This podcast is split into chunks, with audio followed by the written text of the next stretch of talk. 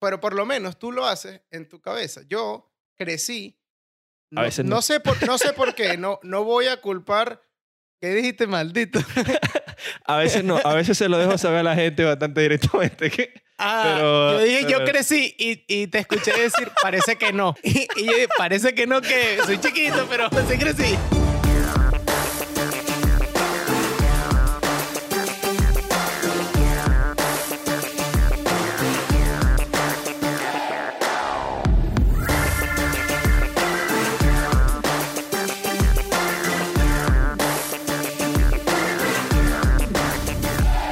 Bienvenidos a un nuevo episodio de Truco de Podcast. Como siempre, para un excelente episodio que tenemos a continuación. Un episodio que yo particularmente tengo muchas ganas de hacer. Tenía rato, tengo toda la semana esperando hacer el episodio porque vamos a hablar temas que son favoritos aquí en la mesa, que el cine, los Oscars, las películas, Batman, controversia, polémica, ring, coñazo. Entonces va a ser un episodio muy bueno.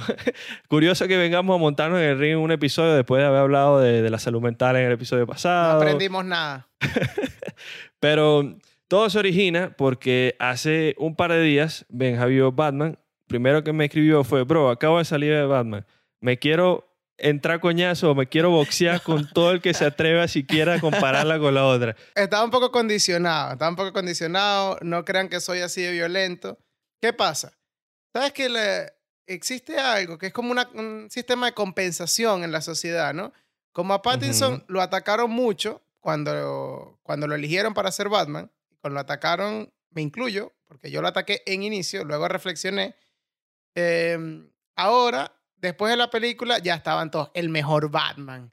¡Wow! Un Batman distinto. ¡Wow! Ok, sí, es distinto, pero lo del mejor Batman hay que verle la cara, de verdad. Entonces salí de la película un poco condicionado porque había leído muchas cosas y, bueno, no me pareció una mala película, me pareció una buena película, pero me parece un montón. Si vamos a compararla, me parece un montón decir que es mejor la otra. A pesar de que para gusto los colores, yo estoy dispuesto a boxearme con el que quiera comparar a Christian Bale con No, cualquier a mí- persona. A mí me parece, me pareció chévere porque yo le dije, bueno, nos boxeamos el miércoles que grabemos el episodio. Para eso tenemos un podcast, dígalo. Eh, claro, para eso tenemos un podcast. ¿Para qué vamos a gastar ese contenido en WhatsApp si lo podemos hacer en el podcast? Kiki y yo dejamos, hemos dejado, desde que comenzó el podcast hace ya casi un año, hemos dejado de hablar fluido solo para no perder el hilo, el hilo real de los episodios de podcast. Si tenemos un tema que queremos discutir, el uno le dice al otro, Claro. bueno, lo hablamos en el episodio. Y ya, y no podemos hablar. ¿Sabes por qué? Porque eso es también un tema que vamos a hablar hoy, los spoilers. En cierta parte nosotros mismos no queremos spoilearnos la conversación que vamos a tener para... Mosca con lo que spoilea, compa. Yo no quiero que me spoilee ni usted ni nadie. Yo. No, pero o sea, no queremos revelar lo que queremos decir porque queremos que la reacción sea la más natural posible y la más genuina posible mientras estamos grabando. Entonces, para empezar el tema de conversación, vamos a hablar sobre la nueva película de Batman. Advertencia de una vez, van a haber spoilers. No demasiados, pero uno que otro. En la descripción marcamos exactamente el tiempo en el que empezamos a hablar de la película y en el que terminamos de hablar de la película con spoilers, por si acaso no la han visto. Y por último, vamos a hablar, por supuesto, de los Oscars, que si bien cada vez pierden más relevancia, no dejan de ser un tema de conversación interesante en un episodio de, de cine, porque están a, a un fin de semana. Bueno, A el- el-. Están claro, ahí cuando- cuando publiquemos, nosotros vamos a publicar un martes, el, el domingo de esa semana van a ser los Oscars, y por tanto, aquí vamos a hablar también de eso. Como siempre, se van a, se va a lanzar sus predicciones. ¿O, Las o tienes miedo predicciones. este año de que te vuelva a palear como el año pasado? Acuérdate que el año pasado quedado con evidencia y todo en el capítulo post-Oscar quién fue el ganador de los Oscars. El ganador fui yo y si, y si Sí. quieren probar lo contrario, tienen que escuchar el episodio de el los episodio, Oscars del año claro, pasado. el episodio después, claro. Pero bueno, sobre Batman, y ya empezamos, nos montamos en el ring para hablar sobre el nuevo Batman y todo lo que ha generado. Mi postura inicial es que a mí me gustó bastante la película. Del 1 al 10. No, yo no le voy a dar el 1 al 10 todavía, pero me gustó bastante Yo la le di película. 7 Benjamines del 1 al 10. Yo, no, yo le doy un poco más que 7. Yo le daría 7.9, casi 8. A mí me gustó bastante, la verdad. Barriga. Y eso es un montón. puntaje inicial de primera vista, porque idealmente tengo que ver la película otra vez. De hecho, la película de Dark Knight fue la película que más veces he visto en el cine, la vi tres veces en el cine. Y para poder apreciar los detalles de la nueva, me gustaría verla otra vez, por lo menos una o sea, vez más. pero si le das 7.9 a esa, ¿cuánto le das a la otra Batman? 14 sobre 10. No, el otro Batman le puedo dar un, Ay. 9. un 8.2, algo así. Pero mírame esos tres puntitos de, de diferencia. Me Y te quiero a- morir. Y te voy a decir por qué la diferencia y por qué yo estoy dispuesto a montarme en el ring contigo. No a decir que es mejor que la otra, porque a mí me parece que es precipitado. Yo creo que la mayoría de la gente que se apura a hacer ese comentario es precisamente para generar la polémica y porque la- esa polémica genera conversación, genera contenido y es entretenida. Es que si no es así, ¿de qué vivimos? Si no es de compararlo Claro, todo. Es un error, supuesto. lo sabemos, pero bueno, para eso tenemos un podcast. Yo creo que lo primero es que la gente está comparando uno a uno cuando todavía no se puede comparar uno a uno porque estamos comparando una trilogía con una sola película y Pattinson y la y están firmados, la trilogía está firmada, o sea que va a ser una trilogía. Y como primera película me gustó bastante. No lo ve, o sea, yo creo que se le para casi de tú a tú a, a las de Nolan. Yo sigo creyendo que la de Nolan, en particular, obviamente la que todo el mundo hace referencias de Dark Knight, que es la segunda de las tres, me parece que sigue siendo un poquito mejor. Y ni siquiera es que sea mejor, es que yo creo que sentó las bases. Nolan agarró una película y dijo, así es que se tienen que hacer las películas de superhéroes y así es que se empiezan a hacer las Correcto. películas de superhéroes serias de ahora en adelante. Que es algo que afortunadamente lo hace Batman, a pesar de que hubo un, un, Bache con Ben, ¿no? un bache, exacto, un bache con Ben, a pesar de que Ben, Ben tiene un buen perfil para ser Batman. Ben es el propio Ben tipo que... es Batman. Ben es Batman. Está hecho para ser Bruce Sí. Wayne. Es gigante, blanco, Su personalidad menemista, millonario y personalidad de rico. y su forma de actuar es una forma de actuar siempre como Batman. Es un tipo Correcto. que no dice mucho, que no tiene muchas expresiones faciales en general. Entonces me parecía que no era tan malo el casting como la gente pensaba, solamente que pues primero salió en la película con Superman, que fue una suprema cagada, y después salió en el, en el Director's Cut de Zack Snyder de la película completa, que no la he visto porque son como cinco horas de película, pero supuestamente el papel de ahí es bastante mejor, su papel de Batman. Y precisamente por eso para mí nunca fue tan polémico el, el casting de, de Robert Pattinson como Batman.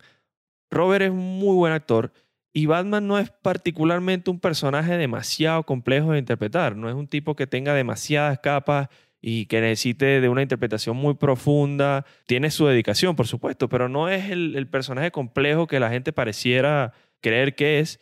Para mí el verdadero reto estaba en la dirección. Matt Reeves es un director bastante capaz, pero tenía la sombra de todo lo que logró Christopher Nolan, que básicamente hizo una obra maestra para el público y, en general en Hollywood de cómo se hace un- una película de superhéroes del género. Entonces era un reto bien complicado y yo creo que Matt Reeves logró una película bastante, bastante buena y que a mí me gustó mucho en particular.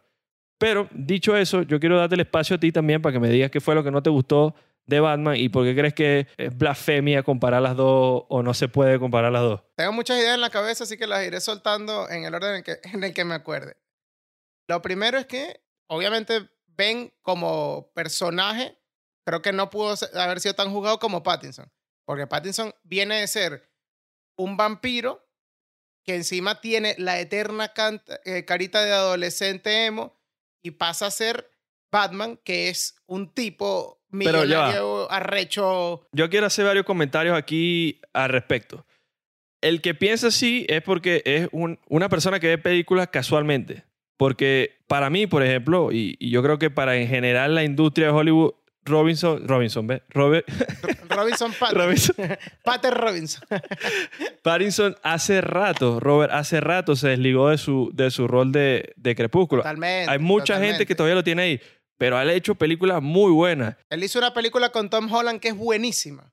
Te la voy a buscar mientras sigues echando el cuento y te explico Mira, por qué te dije lo que te Él dije. hizo Good Time, The Lighthouse, que es excelente También película. es muy buena. El Diablo a todas horas se llama la que te estoy diciendo.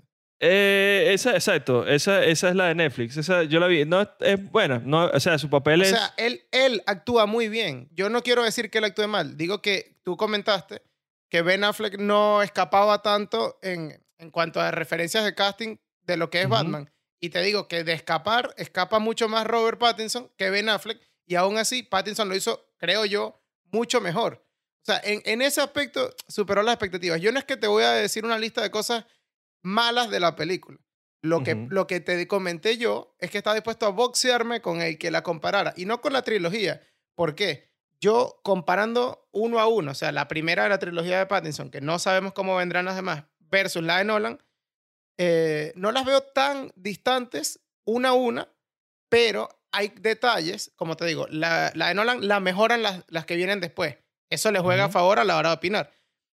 Eh, evidentemente, por la diferencia de, de año en el que se está sacando la película, hay evidentes mejorías técnicas, pero Claro. más, un poco más allá de eso, la de Pattinson es más oscura en todo sentido. O sea, eh, se le busca dar eso. Eh, él es Pero un tipo... Esa base, esa base la sentó precisamente Nolan. Nolan fue el Correcto. primero que tomó los otros Batman y dijo, quiero hacer un Batman más oscuro. Quiero basarme en el personaje de Dark Knight como tal.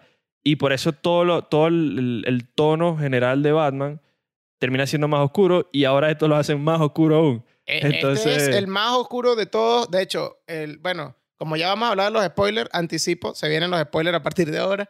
En este Batman es, con diferencia, el más oscuro de todos y es un tanto menos superhéroe y bastante más humano, detectivesco, creo yo. O sea, él está más ligado. Eso me a- gustó bastante. Sí, él está más ligado a la policía. Pero ahora voy yo con la lista de cosas que, o sea, me parece, primero me parece que a la película le sobra tiempo. Son tres horas Está un pelo larga, sí. en las cuales omitieron una parte que a mí, si a la comparación vamos, me pareció esencial de la primera de Nolan.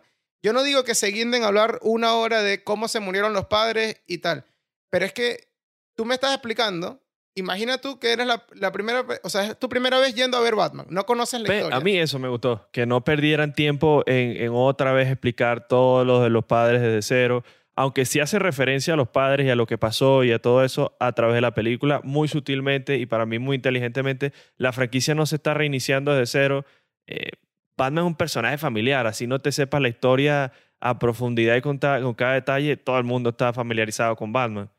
No es que sea alguien que, que es completamente desconocido y quieres No. saber todo el trasfondo. No, to- no todos, no todos. Yo fui con dos personas, fui- fuimos cuatro personas y yo fui con dos que no sabían el inicio. pero que y salgan la, de la pregunta, cueva, man. la pregunta más clave es, ¿por qué el tipo más rico de la ciudad, el millonario más arrecho de todo, decide disfrazarse de murcielaguito para salir a pelear con los malandros en la noche? O sea, e- esa connotación, al menos anímica, emocional, que tiene la de Nolan, con la que yo he comentado ya en el podcast que me siento bastante ligado, no la sentí acá. Me parece que se lo comieron muy rápido. Y bueno, si, si la película por eso va a durar menos, pues bueno, bien. Pero es que la película termina siendo más larga y luego, por ejemplo, hay detalles que me parece obviable totalmente, como el momento en el que dos minutos hablando y Catwoman le lanza un beso. De repente al final, los bichos en las motos, la escena de las motos que se paran en el semáforo parecía rápido y furioso cuando se murió Paul Walker. Entonces era como, Marico, ¿qué es esto? Esto- muy, muy dark Batman y de repente todo enamoradizo ahí de una gata. No, hermano. ¿qué No, pero a mí, sí me, a, mí, a mí sí me pareció que hubo buena, buena química entre ellos dos. Mejor química que entre Christian Bale Claro. y, y Hathaway, Química me pareció a hay, mí. se tienen un queso terrible. Hay un TikTok de ellos dos que se quieren violar, pero bueno, yo, yo digo que era como innecesario si vas a hacer al Batman tan dark, de repente hacerlo tan amorosito así. Pero es que pasó no dijo nada amoroso. perra. O sea, él no dijo nada amoroso, simplemente dijo no, que se iba no a quedar... dijo, no dijo, pero se entregó, ¿vale? La un pechito ahí, el, dicho, ay, chi, me partí, ¿entiendes? Yo ahí lo interpreté un pelo diferente. Yo lo vi más como una atracción que, que como un enamoramiento. No sé, no sé, hay, hay, hay detalles, o sea, hay detalles que me parecen en la película que estuvieron de más, como hay otros detalles que me parece que estuvieron forzados. Te diría que, por ejemplo, en la, en la de Dark Knight, que es la, la referencia de las Batman de Nolan, eh, hay una coincidencia para mí con esta. O sea, no es que no me haya gustado Pattinson, me gustó, me parece que lo hizo bien, pero me parece que lo, lo hace mejor Christian Bale como Batman. Sin embargo, el villano me gustó más. Ese carajo, que no, no recuerdo su nombre, Paul tiene Dano. cara de... ¿Te gustó más que es el. Ledger? ¿Te No, no me gustó más que el Ledger. Me, me parece que, eh, al menos a mi gusto, coincido en que me gustó más el villano que el, que el superhéroe, que el principal, ¿entiendes? En- y me pasó con Heath Ledger y me, y me pasó ahora con él. Me parece que el tipo es un actorazo, se mete demasiado en el papel. O sea, cada escena que estaba relacionada a él era increíble.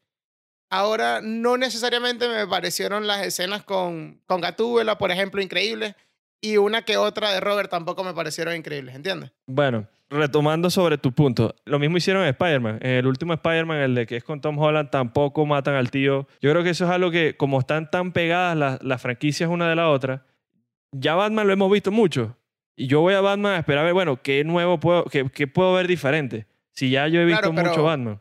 Pero, por ejemplo, el detalle de por qué se disfraza de murciélago, pudiendo disfrazarse de cualquier cosa, lo omiten y no, para mí no deberían omitirlo. De, de repente, el, el hombre más rico de la ciudad quiere salvarlos a todos peleando con los malandros y agarra y se pone un trajecito de murciélago. Es la cosa más ridícula del mundo, a menos que sepas que por qué se enfrenta a los ladrones y por qué lo hace vestido de murciélago. Te toma dos minutos explicarlo. Lo intentan explicar con el, con el diario que está haciendo. Y él va narrando porque lo está haciendo. Ah, bueno.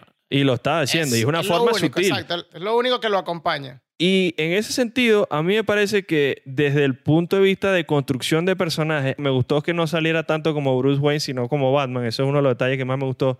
Me gustó Sí. que fuera más Batman que Bruce Wayne.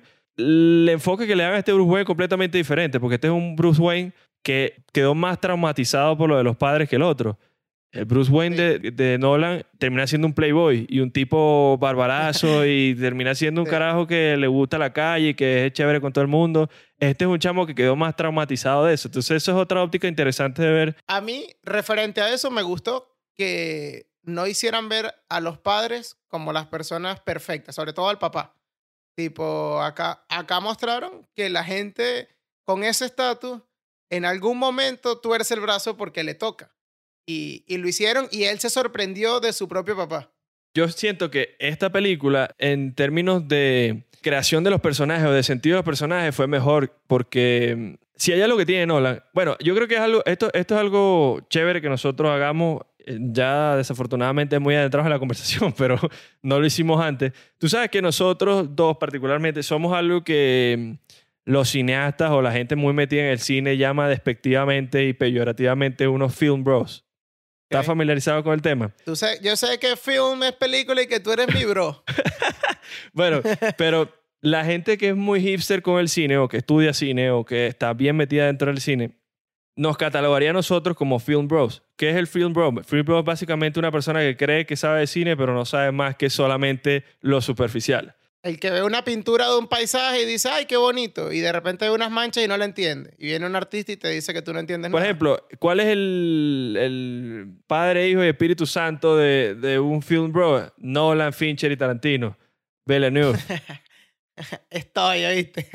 claro, nosotros Excepto somos... Tarantino estoy.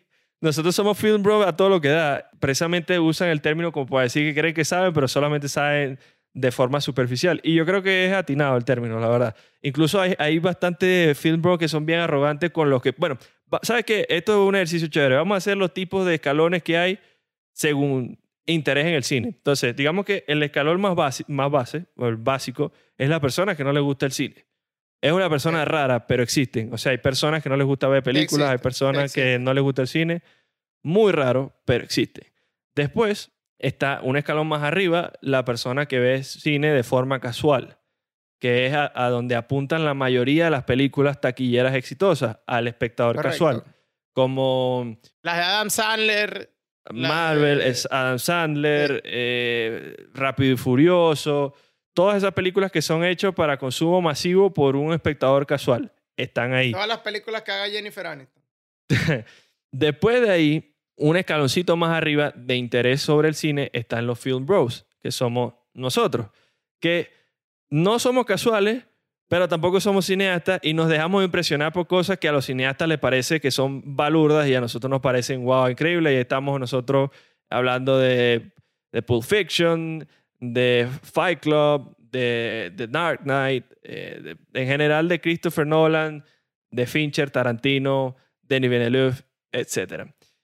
Y después están arriba los fucking hippie motherfuckers, que como el, como el meme de, de Brad Pitt, que son los, los cineastas que ve- les gusta ver cine húngaro del 53 eh, o un director independiente de Tailandia que se creen la cúpide de la pirámide y que son los más arrechos del mundo. Pero eso a mí me parece muy forzado, porque es como, por ejemplo, mientras hablabas, dije, ok, quizá el cine no sea el ámbito en el que yo más conocimiento tenga, pero en fútbol me lo van a mamar.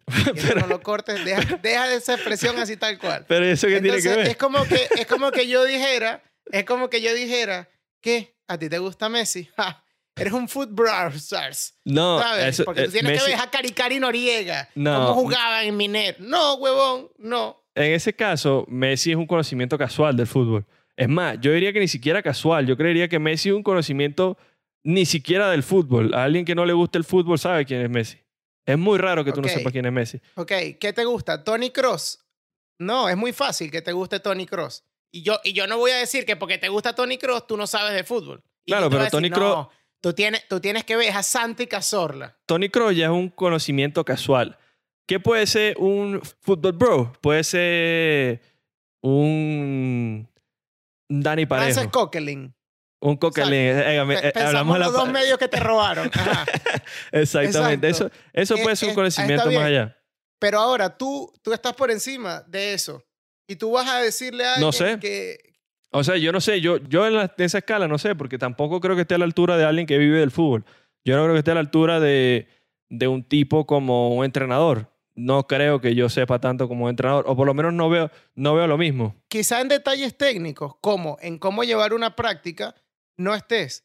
Pero bueno, o al menos yo te voy a hablar de mí. En cuanto a consumir fútbol, yo consumo fútbol probablemente más o lo mismo que un profesional. Todos los días leo, veo fútbol desde, desde que tengo cinco años.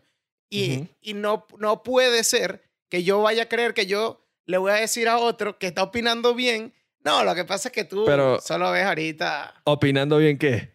Es que el tema de opinar bien o, O- mal. opinando bien como decir que, que Cross es un buen jugador. Obviamente es un buen jugador. No me voy a creer yo más por saber que Coquelin es un buen jugador. ¿Entiendes? Una película húngara del 53. Bueno, anda a verla tú en blanco y negro. A mí simplemente no me llama la atención. No te Claro. estoy diciendo que sea mala o buena, ¿no? ¿Entiendes? Eso pasa en todos lados. En todos los Pasa en ámbitos. todos lados, claro. Sí, es que ahí, ahí es donde quería llegar. Que siempre hay un pajúo que se quiere hacer el interesante, el, el, intele- el intelectual, y no, porque es que tú- no entiendes nada de eso y tal. Ay, mamá, me las doy bolas, pendejo. Eh, Lo que pasa es que ellos valoran y respetan profundamente el interés artístico y la producción artística y creen que el conocimiento de eso los pone en un nivel diferente de conocimiento, que puede ser que sí, o por lo menos de, de trabajo que, que otra persona que no está tan involucrada, sino superficialmente. Y yo creo que eso también pasa en la música, por eso Residente le tira a J Balvin, es- siempre ha sido Claro. su beef. Pero Claro. Residente tampoco entiende que a la- el consumidor no le interesa que para él grabe una pista, vaya a África y grabe cómo las vacas cagan y eso lo integre en su pista y haga una música de él. Eso es un arte arrechísimo y tiene mucho valor. Pero el consumidor promedio lo que quiere esto es un party por debajo del agua y listo, y le sabe a culo. Que es lo mismo que pasa en el cine. Y eso lo tiene bien identificado la industria, porque por eso apunta la mayoría de las películas a las películas casuales. A lo que vende. Pasa en todos lados, pasa en todo. Es que si, o sea, si al negocio vamos, a ti te importa más, menos que quién es mejor o que no, sino que vende más. Claro, lo que pasa es que para ligarlo con nuestro próximo tema de conversación, que son los Oscars, después vienen lo- los que creen que vieron Avengers y creen que es un peliculón y dicen, bueno, ¿y por qué no le dan un Oscar? Entonces tú dices, brother, porque hay una discrepancia aquí entre lo que tú...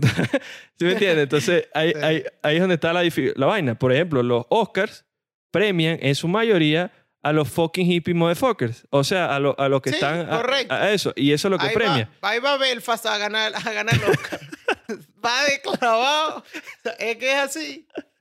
Bueno, ahorita damos nuestro, nuestros pronósticos para el Oscar, pero y pasa en la música también. Los Grammys son como los Oscars, los Billboard son los que premian la música comercial y es todo el debate sobre la parte artística y la parte comercial. Haciendo el paralelismo que haces con Avengers, por ejemplo, Ujú. en, cuanto a... Avengers es una película para gente No. casual. Ese es el, el éxtasis del, del espectador casual. No, no, eh, eso, eso está más que claro, pero uno, uno de los argumentos de quienes ah, blasfeman pidiendo un Oscar para Avengers es, marico, pero ve lo taquillera que es, weón, ve toda la plata que recaude, cosas así. O sea, si al caso vamos, si no me equivoco, Coelho es el escritor que más plata ha generado. O que, No empecemos, no, empecemos, no empecemos con no, no, no, no, no, no. Y entonces, ¿Son sus libros lo mejor? No. Habrá quien les guste, quien no. A mí particularmente hay varios libros que me gustan. Porque son de fácil consumo. Es un buen ejemplo. Son libros para un lector casual. Ahí yo difiero, marico, porque Pero está bien, para Porque, eso por estamos ejemplo, aquí en un yo- podcast. yo leo, yo leo demasiado. Y No yo creo. he leído Coelho. Mi, mi mamá, mi mamá se habrá leído en vida más de 500 libros y se habrá leído todos los libros de Coelho entre esos Pero, 500 libros. ¿Cuánto es demasiado? Todo lo que se le atravesara. ¿Cuánto- ¿Cuántos Eh. libros lees tú al año? Verga, en el 2020, que fue, que fue que en pandemia, no habré leído 50 libros en un año. En el 2020. Bueno, 50 es un buen número. 50, un- ojalá todo el mundo leyera 50 libros al año, pero no deja de ser un número estándar para una persona que lee muchísimo. Y me imagino que como estás haciendo referencia y dices que lo hiciste en la pandemia es porque habrá sido el mejor año. Y, que, y entonces tengo que dejar de comer para leer. 50 libros en un año son, son casi, son cuatro por mes. ¿Cómo, ¿Con qué tiempo te lees más libros como para salir de ser un lector casual? Coño, tú sales de un lector casual cuando ya tu lectura es un hábito. Deja de ser una, una actividad casual y ya empieza a ser hábito de lectura. Después del hábito de lectura viene la disciplina de lectura. Tú te metes a Goodreads, por ejemplo, y tú ves, hay gente que lee de a 15 libros por, por mes. Unas vainas locas que tú dices, ¿en qué momento, en qué tiempo, en qué? Claro, Pero- ¿en qué momento? Eh, pero lo hacen. Y son gente que ya tienen disciplina de lectura. Yo ni siquiera me considero, y, y coño, yo considero que leo un poquito más allá de lo tú- casual. Pero no más creo. que yo. eh, por eso es difícil también uno ponerse en contexto con el resto de la gente y qué tanto tú crees. Yo quisiera creer que yo leo mucho, pero yo me pongo en contexto con otras cosas que yo he visto y yo no soy un lector eh, escasamente un poquito más arriba del casual. Yo creo que estoy, si algo, rozando, llegando a tener el hábito de lectura. Y por eso cuando tú lees otros autores que son un poquito menos fáciles de leer, la gente dice, no, que eso es muy lento, no, que eso es muy aburrido. Y pasa con el cine también. A mí no hay un adjetivo que me saque más la piedra. Si tú me quieres ver de mal humor, dime que una película es lenta. Verga, loco. Hay películas que son O sea- lentas y yo lo puedo reconocer.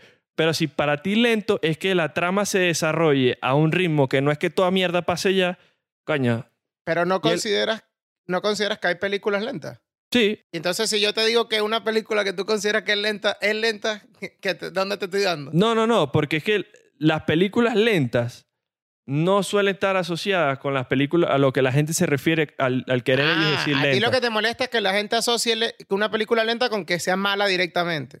Es que ahí, es donde viene lo del tema del casual. A mí me da ladilla que un espectador casual no sea consciente de que sea un espectador casual y que una película que requiere un poquito más de atención, ah, ya sé cuál es la otra frase, no me atrapó. ¡Diablo! Mm. ¡Diablo! no me atrapó. Y una película lenta es como que tú me estés clavando dos cuchillos a mí. ¿Por qué? Hay películas o series que atrapan tu atención. Esas suelen ser bastante malas. O suelen ser buenas al principio y terminan siendo malas. Hay películas y series que demandan tu atención. Y esas son las series que yo creo que el espectador casual les parece lenta. Cuando una película al espectador casual le demanda mucha atención o tiene que pararle mucha bola y no está entendiendo por dónde va la vaina, es lenta. Y eso es lo que me da ladilla. ¿Por qué? Porque yo lo primero que hicimos, lo primero que yo hice antes de empezar a hacer el escalón fue reconocer que yo soy un field bro, que en muchos casos yo creo que sé y no sé una pinga, sé lo superficial. Ahora, yo soy consciente de que yo estoy ahí. El espectador casual no siempre es consciente de que es un espectador casual. A ver, al final de todo, vale verga. O sea, es tu opinión. Si a ti te Eh, parece eh, una película... yo te iba a decir, o sea, yo te iba a decir, que, ¿cuál es mi, mi comentario? Que lo voy a hacer con, con las películas, con los libros y con el fútbol. Que, ok, están, estarán los espectadores casuales que lo reconozcan como tú, están los que dirán, no, bueno, yo no me siento un espectador casual, pero es que al final es mi opinión. Entonces, yo creo que si yo me leí un libro y ese libro es de Coelho y te digo que Coelho es el tipo más arrecho que hay, soy un pendejo. ¿Por qué? Porque me he leído un solo libro. Pero si yo me he leído 500 libros y te digo que me gusta Coelho, no te estoy diciendo que el tipo es el mejor de todos, estoy diciendo que a mí me gusta. No, no te estoy pidiendo que porque él sea el que más vende, como los Avengers, vaya a ganar el Oscar. No te estoy pidiendo que porque él juegue en el Madrid tenga que ganar el balón de oro. No, estoy diciendo que a mí me gusta y yo consumo lo suficiente para tener una opinión que puede ser escuchada. Entonces viene alguien de arriba, que vaya usted a saber por qué carajo está arriba, porque eso es un escalón de arriba, a decirme, no, eres un pendejo, tu, tu opinión Claro, no vale". pero no, ahí ent- ahí- maldito. No, pero ahí, ahí entramos en otro tema muy interesante y es que ¿todas las opiniones valen lo mismo o todas las opiniones son, tienen el mismo valor? Mm, Carga, pu- puedo usar la palabra depende para responder. es que, a ver, todos tenemos el derecho a opinar, es un derecho, por supuesto, y todo el mundo es abiertamente libre de opinar, por supuesto. Ahora, ¿las opiniones valen lo mismo? No sé. Ahí, por ejemplo, y esto es despectivo, y yo reconozco que yo hago como que un etiquetamiento despectivo cuando a mí la, la gente me dice que le da risa George Harris. Yo automáticamente, Totalmente de acuerdo. Marico, yo para mí ellos Ni, a- automáticamente ni hablar, ni hablar de Marco Música o de Javier Alamadrid. para mí ellos automáticamente están en un escalón por debajo del cual sea que sea la escala, que no sé ni cuál es la escala del humor. Tú me dices que a ti te da risa George Harris y ya yo sé que a ti te da risa un humor de tío o de tía. Eh, y, y a ver, no está Y- mal y, que te dé marico, risa. es- y es curioso porque nosotros hicimos un episodio sobre el humor en el que, no, basándonos mucho más en lo que es el humor cruel, el humor negro, explicábamos que al final hay diferentes tipos de humor para diferentes tipos de personas y que como todo termina siendo siempre subjetivo, la opinión de cada uno. Y, Por en este caso, lo- eh, tu comentario, si bien es sin- sincero, es recontra subjetivo. Porque Por habrá supuesto. quien le dé risa a George Harris y pues bien. Y dirán, yo- este yo es un con- imbécil. O sea, este Eh, tiene exacto, que... Este, exacto. Porque este te da risa. Pero yo veo, yo veo el, el humor de George Harris y a mí me parece una vaina supremamente básica. ¿Qué es lo que le pasa a un fucking hipster motherfucker de los que están arriba en la pirámide del cine Cuando, cuando, cuando ve- nos ven a nosotros cuando opinar. a nosotros decir, wow, Christopher Nolan es un maestro. Verga, por favor. Dirán, claro, coño. pero, pero a ti te pasa porque tú eres un fucking hyper motherfucker del, de la comedia. No. No, porque yo, yo ni siquiera sé dónde estaría ubicado en el escalón de la comedia. Es difícil ubicarme, pero sin duda estoy lejos de cual sea que sea el escalón de George Harris y, y de ese tipo de humor de tía Claro, y de... El, el tipo es súper exitoso, le va muy bien y- Totalmente. y, está bien que te dé risa. Pero si tú a mí me dices, hey, me, me cago de la risa con George Harris, aunque no lo quiera ya en mi cabeza, ya yo te etiqueté ahí. Pero por lo menos tú lo haces en tu cabeza. Yo crecí. A veces no. no. sé por, no sé por qué. No, no voy a culpar. ¿Qué dijiste, maldito? A veces no, a veces se lo dejo saber a la gente bastante directamente. que- Ah, Pero- yo dije, yo pero- crecí y, y te escuché decir, parece que no. Y, y yo dije, parece que no, que soy chiquito, pero sí crecí. Ah, ese, No. ese hubiese estado mejor. Ese. Eh, Ay, yo, yo crecí, vale. no sé por qué, de verdad que no sé por qué, no voy a culpar a nadie de mi entorno, puede, puede ser por naturaleza, opinando, o sea, a ver, todos como tú dices, todos tenemos derecho y la libertad de opinar, digamos, las opiniones valen lo mismo, bueno, no sé, depende, pero yo crecí opinando como si a la gente le importase lo que yo opinaba. No, no sé si me explico. Bueno, tengo un podcast, imagínate tú, no me escucha nadie y estoy aquí. Pero ¿tú crees, Pero que, ¿tú crees como- que eso es una sensación tuya? Porque yo creo que uno siempre... Se, ah, ya, esto entramos en un plano más de pronto filosófico. Pero Ah, yo ah, creo es que, que lo iba a llevar al plano filosófico. claro, uno, uno siempre sobrevalora un poquito la imagen de uno opinión. mismo ante los otros y qué Sí. tanto los otros piensan de uno. Uno siempre lo sobrevalora un poquito. Entonces, ¿tú crees que la gente sí estaba interesada en tu opinión o solamente parecía porque tu No. círculo social puede estar interesado, pero porque son amigos tuyos? Yo, yo más que pensar que estaban interesados en mi opinión, yo tenía la autopercepción de que mi opinión era una necesidad. O sea, yo la tenía que expresar y que, eh, y que quien no estuviese conmigo estaba mal y quien, o sea, es, es que es algo bastante populista. Creo que es, es normal, es común. Si no, si no estás conmigo, estás equivocado. Y entonces crecí eh, etiquetando las cosas como bueno o malo, dependiendo de lo que me gustaba a mí. Esa película es buena, esa película es mala. Este cantante es bueno, este cantante es malo. Este libro es bueno. De grande, ya con todo este proceso de redescubrimiento filosófico en el que estoy inmerso, en un momento dije, loco, a nadie le interesa lo que tú pienses que es bueno o malo. Y si le interesa, te lo va a preguntar directamente. Acostúmbrate a, no jugar las cosas de esa forma, simplemente decir mejor, a mí me gustó o a mí no me gustó y tener las razones para, para el por qué. Sin embargo, como es muy, muy complicado quitarse eh, algo a lo que uno ya está acostumbrado, de hecho, es, es prácticamente imposible quitárselo, simplemente hay que suplantarlo, como los hábitos. Yo, por más entrenado que esté, hay veces que estoy como, como el meme ese de- que tiene todas las venas marcadas, porque nes- como que quiero decir algo. Sí, Y- claro. Y aquí imagínate, el ejemplo más reciente que tengo es, tengo como un año atragantado con, con queriendo decir que Harry Maguire es el peor futbolista que he visto en mi vida y que el fútbol es un deporte muy generoso con ese señor. Sin embargo, todas las veces, antes lo he escrito 400 veces en Twitter y lo he borrado. Es más, ahorita estoy pensando en pedirte que borres esta parte. Porque lo he, lo he escrito, lo he borrado pensando, ¿por qué dices eso? ¿En qué va a sumar lo que vas a decir? Eh, a lo mejor está teniendo un mal momento. eh, del mal momento es difícil salir. Tú has Pero estado también ahí, tú le no te le das mucha vuelta a la vaina. bla, bla. Me- Claro, yo me hago una película que lo único que comprueba es que yo creo y he creído siempre que mi opinión tiene ese, ese nivel de relevancia. A nadie le importa si yo voy a decir que el tipo es malo, ¿entiendes? Pero yo he aprendido para conmigo mismo no, no tildar las cosas así. Pero eso no te pasa a ti nada más. Yo creo que en general la gente sobrevalora lo que la otra persona piensa sobre, sobre su opinión o sobre su persona.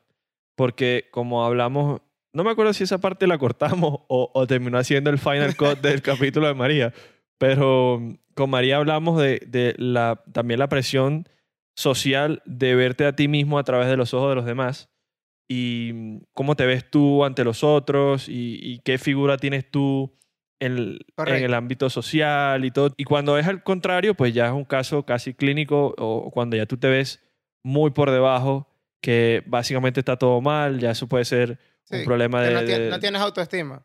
Exacto, un problema de autoestima ya. Pero yo creo que la persona promedio siempre sobreestima un poquito lo que la gente le para bolas o no. Es que El, la si prueba somos, somos nosotros que tenemos un podcast en esta vaina, imagínate. Exactamente. Y si, y si te das cuenta, dos cosas son seguras en esta vida. La muerte y que todo, es un, todo necesita o debería ser un equilibrio, pero que es prácticamente imposible lograr el equilibrio.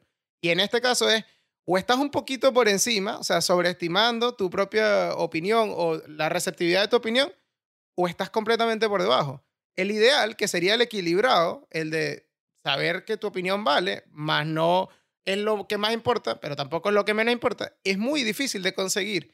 Y ante los, ante los dos escenarios, prefiero tener un podcast y creer que mi opinión vale, compadre. claro. A todos nos pasa en algún punto. Todo, y pa- por eso Twitter es tan exitoso, porque Twitter es la plataforma para que tú des tu opinión que nadie te ha preguntado y para que te pelees con la gente por estupideces que son al final todas opiniones. Y a mí también me pasa. Yo ya aprendí la lección hace mucho tiempo. Ya yo casi no comento nada en Twitter. Me da ladilla solamente cosas que sí deportivas y algo así. Correcto. Pero cuando Ese es pasó- un buen ejemplo. cuando pasó todo el peo de Residente y J Balvin, yo también me estaba muriendo la lengua, porque es que, y aquí viene otra vez lo de, lo, lo- lo de la- los escalones.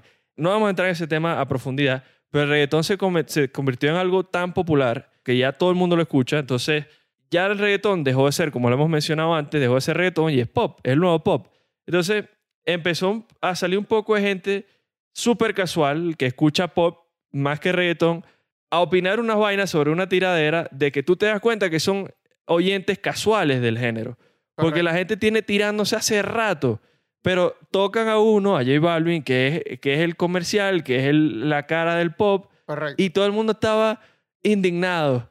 Ay, no puede ser. Padre, casi todos los exponentes, por así decirlo, casi todos los reggaetoneros se han tirado en algún punto de su carrera. Correcto. Yo creo que J Balvin era el único que no- nunca había recibido una pela o nunca había estado en una tiradera. Pero tú puedes contar casi todos los reggaetoneros y casi todos han pasado por tiradera. Y es una vaina normal y natural y que pase, que lo pueden hacer y lo seguirán Parte haciendo. del género. Es parte del género, exactamente. Dime tú, sale Ricardo Montaner. Pero, Pero, pero Coño, ¿qué- Montan- Montaner son los nuevos Kardashian, hermano. padre, ¿qué, qué Ah, hace claro. Ricardo Montaner opinando sobre eso? todo.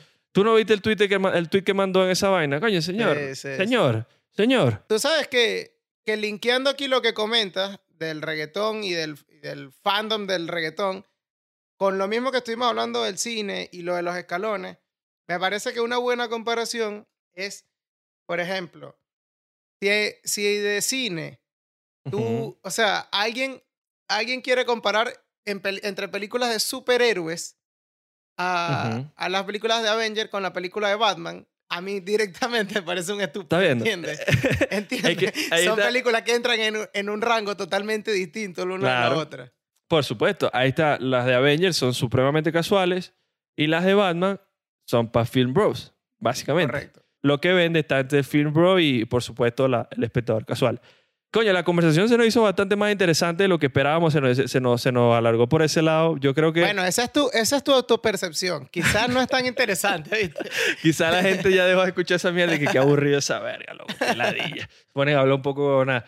Pero va- no podemos hablar de los Oscars. No, no, no, no. De hecho, e- ese es el final. El es el final, es final, ya. los Oscar y los tirar, Oscar- como siempre, las predicciones. Claro, y lo chévere es que nosotros, que ya, bueno, yo reconocí que soy un film bro, es la opinión del film bro sobre los Oscars, o sea, sobre lo que van a premiar los Oscars. Un casual también tendrá otra opinión. Por ejemplo, un casual ve a Will Smith y dice, wow, yo sé quién es Will Smith. Will Smith debería ganar, es un gran actor. Y, Sí. a- y Will Smith es un actor Obvia- obviamente no. regulón, regulón. Claro, claro, claro. Aunque casualmente y desafortunadamente para el ejemplo, este año es el favorito y probablemente lo gane porque su papel parece ser bastante aclamado por la crítica. Mm, no, yo no creo que, yo no creo que gane. ¿Tú no crees que gane? Vamos, vamos a empezar a hablar un poco sobre, sobre los Oscars de este año entonces. Entonces a ti te parece que no los tiene los, Oscar. los Los Oscars? Oscar y las joyas. las joyas para cocinar. Pero mira, ¿qué te parece entonces a ti que lo va a ganar si no lo gana él? Porque él es el que está sonando duro. Marico, lo que pasa es que yo eh, no sé si lo recuerdas en el episodio de los, de los Oscar del año De los pasado. Oscars. Más o menos dejamos claro la diferencia que hay entre quien hace una película para ganarse un Oscar y quien hace una película un buen actor o va a ser una película Sí. taquillera o tal. Eh, existe en modo actor, en modo director también. Y a mí me parece que Will no es actor de Oscar, que lo que está sonando es más bombo y platillo de los casuales, por ejemplo, de los film bros ¿Tú dices? que sí, a mí, a mí se me hace más, se me hace más actor de Oscar eh, Benedict, por ejemplo, además del tipo de película que lanzó.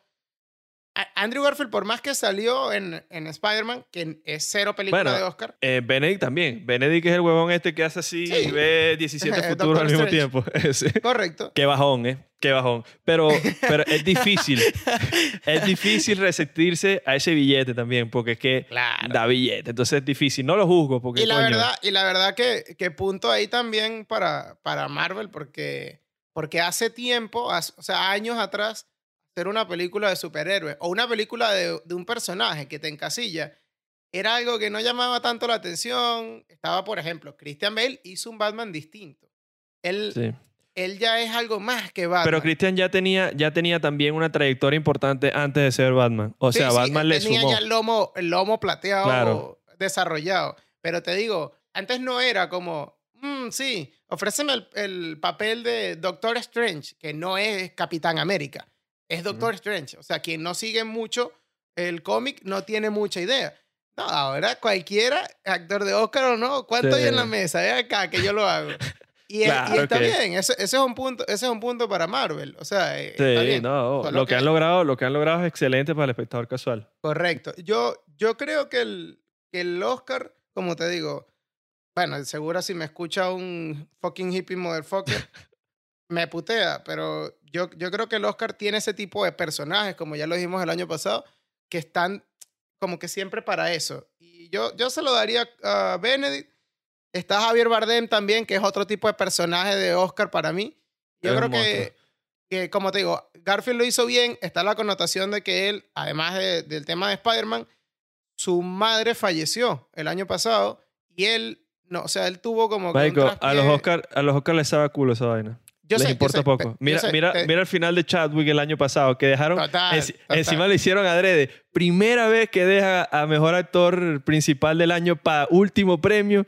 Todo el mundo, bueno, se murió Chadwick, se lo van a dar se lo Chadwick. van a dar, no. Un coño, Anthony Hopkins, que, dicho sea de paso, me pareció la me decisión pongo correcta. de pie Anthony Hopkins. sí, yo no, no te digo, no te digo que eso vaya a condicionar, te digo que eso condicionó su actuación y el tipo pasó de ser Spider-Man a ser un tipo que hizo una historia de vida real bastante fuerte, ¿entiendes? Y creo que eso le valió la nominación. No creo que vaya a ganar, pero puntico para ahí para Andrew. Yo creo que está entre Cumberbatch y, y Javier Bardem. Yo creo que si yo lo diera, se lo diera a Benedict, pero creo que lo va a ganar Will Smith. Y el pobre Denzel, nadie lo va a mencionar por aquí. Ah, Denzel ya ha ganado mucho, marico. Denzel Sí, ya ha ganado que jode ya. Si hay algo que le gusta a los Oscars son las representaciones de personajes de la vida real. Joda, Will O Smith sea, hace... que tú dices que Kristen Stewart gana. Coño, es increíble. Ahorita que hablamos de Crepúsculo, Kristen también se saltó. ¿Cómo salieron? Porque es difícil salir de ahí. Y Kristen sí es una actriz bastante más limitada que, que Robert. Kristen tiene una expresión facial para todo. Sí, pero ahorita se quitó esa etiqueta porque en verdad que, que recibió muy buenas críticas en Spencer. Sí, pero el papel de ella, el papel de, de la princesa Diana, es básicamente es una sola expresión facial todo el tiempo. O sea, le caía Sí. perfecto a Y es ella. un papel que está recontra hecho, pues. Yo creería que a ver, si se lo dan a ella es no sería de pronto merecido, pero sorprendente. Esa categoría no sé a quién se la puedan dar. Eh, Ahí yo voy a basar mi criterio en lo mismo que, que basé el anterior y es en el tipo de actor para Oscar. Entonces, yo creo, o me voy, no creo, con Jessica Chastain, que para mí es actriz de Oscar siempre. Casi todas las que, casi todas las que están ahí son actrices de claro, de pero de las que están ahí, ella es mi fa- A mí Penélope Cruz no me gusta, por ejemplo. Entonces, eh, Jessica Chastain, que es de mis actrices favoritas, película que hace, película que veo, porque sé que me va a gustar, le doy su puntico ahí. Ojalá. Yo gane. creo que Jessica, pero la verdad no vi ninguna de las películas, entonces no estoy tan seguro. Este año no me forcé a ver las películas. Ya me, ya, yo antes estaba en la mentalidad de que, coño, tengo que ver las películas de los Oscars. Ya, no, mi tiempo ahora es más, más preciado en ese sentido. Sí, ya tengo otras cosas que- que hacer y veo lo que quiero ver y leo lo que quiero leer. No me pongo a mariquear y que porque, ay, lo van a premiar los Oscars. Coño madre, no, más aburrido que es esa vaina. Tú sabes que mencionaste algo sobre eso al principio del episodio, justo comenzando, que es precisamente el hecho de que cada año como que pierden, y no, no, lo, no lo digo porque nosotros tengamos menos interés que en años anteriores, sino porque es un tópico de habla común, sobre todo en las redes sociales, en Twitter. Y no solo, te iba a comentar que no solo en los Oscars, los Oscars otra vez, los Oscars, el fútbol, el deporte en general. Es decir, las formas de entretenimiento con las que nosotros crecimos en nuestra infancia y adolescencia han ido mutando y ahora hay plataformas, por ejemplo Twitch. Eh, el cine al que fui a ver Batman le dedicó una pancarta que caía desde el cuarto piso hasta la planta baja, gigante, que decía, muchas gracias Twitch, pero el tamaño sí importa y estamos de vuelta. Como queriendo decir que la pantalla grande está de vuelta. Pero les duele, ahí se ve que les duele que Les se estás duele. quitándote- les duele. Le duele porque le están quitando están territorio. quitando y el terreno, fútbol es lo mismo. En el deporte es lo mismo. Entonces, e- es es un tema de conversación para un capítulo completo. Eso, lo tenemos, eso lo tenemos para un Correcto. capítulo completo. Porque está pasando. Y si tú agarras el nicho específico de las premiaciones a ese entretenimiento, es que son peor. A mí qué coño me importa ya las premiaciones. O sea, ya las premiaciones ya me saben completamente a nada. Separaron el balón de oro a the best, the best del balón de oro. Me puede importar más el proceso de mutación de una oruga a una mariposa al balón de oro. Pero yo, yo te digo, más allá de nosotros como tal, que eh, tristemente ya estamos llegando a los 30 años. Bueno, no, triste no, felizmente, hermano. Felizmente, los 30 son buenos. Nosotros crecimos con esa forma de entretenimiento. Pero los chavales de hoy en día están muchísimo más interesados en que Ibai sea ganador del streamer del año a que a Guillermo del Toro le den otro Oscar por otra película que a nadie le gustó. ¿Entiendes? Es, es- raro. O sea, las Sí. formas de entretenimiento están cambiando bastante. Y eso está bien, todo tiene que ir cambiando y mejorando. Pero bueno, para ir dándole cierre, vamos a tirar uno, uno que otro pronóstico así rápido. Cerramos con mejor película y vamos dándole a los otros. Entonces, las más importantes, no nos vamos a poner aquí que... Los cuatro más importantes, actor, actriz, película y director. No, pero hay, hay otra, hay otra, hay otra como película animada, por ejemplo, que yo creo que desafortunadamente se la van a Con dar tal de que no gane encanto, todo bien. Yo no la vi, no me llamó la atención. Favor que te hiciste, hermano. Yo vi The Mitchells vs. The Machines y me gustó. Me pareció chévere. Yo se la daría esa, me gustó. Cinematografía, todo, todo ese tipo de, de- de nominaciones como cinematografía, diseño de producción, en todo eso Todo que eso esté lo va a ganar nominado. Doom, ¿no? Correcto. En todo lo que esté nominado Doom en ese, en ese aspecto lo va a ganar porque. Pero es que la es diferencia es absurda y Villeneuve es absurdo. No importa que me digan lo que me digan. Mi nombre para la grabación de hoy es Benjis Villeneuve. Por el gran Denis Villeneuve me pongo de pie. Eres muy bueno.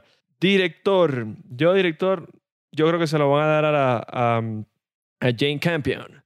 La de The Power of the Dog, me parece a mí. Coño, yo creo que, yo creo que puede ganar Anderson. El buen Paul Thomas. Tú dices, ya, ya, mm, puede ser, puede ser. ¿Cómo se pronuncia, cómo se pronuncia esa película? Licorice. Eh, no sé. O no sé licorice. si- No, es licorice o Licorice, no sé, la verdad no tengo ni idea. Me importa tanto como la película que no tengo ni... la verdad tengo cualquier... Prefiero ver pintura secase que esa película, pero bueno. Eh, de resto que hay así importante, La película. bueno, la película, pero la película la dejamos de última. En la Ah. música, creo que también eh, Original Score debería ganarlo Dune, aunque yo creo que Encanto probablemente también pueda estar por ahí medio jodiendo. Sound tiene que ganarlo Dune, efectos visuales. Dune tiene que ganar todo lo que sea efectos, men. Todo Es lo que sea producción tiene que ser de, de Dune. Bueno, canción, supongo que Encanto también va medio a punte ahí, pero yo creo que lo termina ganando Billie Eilish con No Time to Die de la película de 007. Es una buena canción y yo creería que la va a ganar. Y listo, película. ¿Quién le da tu mejor película este año? Coño, siendo que, el cine asiático ha crecido bastante, está ahí esa de Drive My Car, pero yo creo que... No, vale, yo creo que que le dan este- película eh, internacional, Yo pero no este mejor año película. Exacto, yo creo que este año solo se quedan con película internacional. Exacto. Y, y yo, si, si me preguntas cuál quiero que gane, me dan igual todas. Pero si me preguntas cuál creo que va a ganar, Belfast, porque es película de Oscar. Yo, yo creo es que una maldita ganar- película en blanco y negro que no da ganas de verla, de lo aburrida que debe ser. Obviamente va a ganar, marico. Yo, yo creo que mi favorita para ganar sería The Power of the Dog. Creo que va a ganar The Power of the Dog. Lo único que haría que The Power of the Dog no gane es que es de Netflix y como ya sabemos, eh, a No la se premia industria la plataforma. no le gusta premiar las plataformas porque es como pegarse ellos mismos, porque a ellos les sirve más que hay- siga habiendo negocio en el cine. Entonces, eso es lo que me hace dudar. Sin embargo, voy a elegirla como película ganadora. De todas las que vi fue la que más me gustó. Es una película de Oscar porque es lo que el espectador casual considera lenta, pero es una película que tarda en desarrollar, pero es buena. A mí me gustó. Demanda tu de, atención. toda- de, de todas las nominadas, ¿te gustó más que tú? No necesariamente. Dune es, más Dune es más entretenida, pero a mí tampoco me pareció un peliculón, Dune, la verdad. Verga, a mí sí. Yo creo que, yo creo que del año pasado, del año pasado puede que Dune haya sido mi película favorita, si no está en el top 3 claramente. De hecho, la volví a ver ya. Yo te iba con expectativas muy altas sobre Dune porque estaba interesado en el proyecto, es Dennis, me gustó mucho el libro. Bueno, me gustó mucho el libro, le di un 4 de 5, pero en general es un buen libro, o sea, el libro es bueno, bueno, la novela es buena. Nadie la podía haber interpretado mejor que Dennis. De hecho, lo habían intentado y Sí. ah, fue todo un desastre. No me terminó de matar la película, me pareció buena, por supuesto, sí me gustó, pero se sintió muy que es introductoria. Se sintió mucho que es la primera Bueno, mitad de la película eh, y que... Pero, pero era la forma de hacerla y fue la, la forma en la que él aceptó hacerla. Él dijo, solo si me permiten hacerlo así. Es la decisión bueno. correcta. Es la decisión Exacto. correcta. Haberlo hecho así, porque hacer toda la película en una sola hubiese sido un desastre. Pero siento que para evaluarla bien y valorarla bien, necesito las dos películas, o sea, la obra completa. Yo fui al estreno, creo que te conté, creo que estaba hablando contigo ese día. Fui al estreno en Barcelona y al salir escuché, pero creo que así fue, no, no había ni cruzado la puerta. Escuché unos chicos diciendo, ay, pero Zendaya casi no salió, qué robo. Me dio de todo. Pero bueno, ¿qué más? Estamos listos. Mejor película, tú dices entonces mm, eh, Belfast. Sí, y o sea, yo me quedo con The Power of the Dog. Bueno, sin más nada que agregar, las redes son las mismas de siempre, no las pensamos cambiar, pero sí repetir. Entonces, arroba truco de podcast en todas las redes y las despedidas son tristes.